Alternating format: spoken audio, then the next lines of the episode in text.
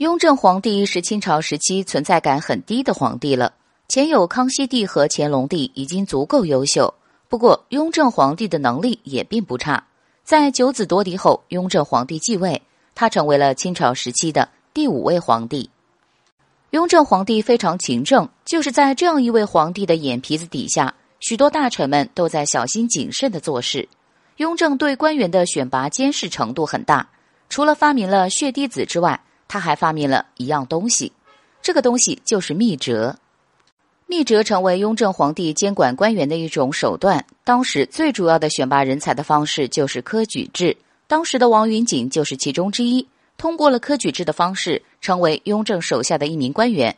不过，他的一个故事在野史中是很著名的，那就是在一次下朝之后，王云锦回到家里与家人打麻将，正当找麻将的时候，出现了一个问题。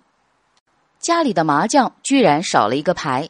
要知道，在古代时期，麻将并不普及，可以算得上是奢侈品。这时候少了一个，肯定是不能尽兴的玩了。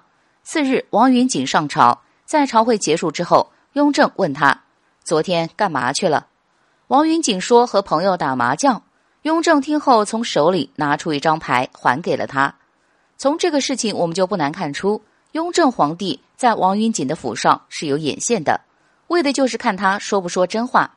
如果王云锦说了谎，可能就会大祸临头。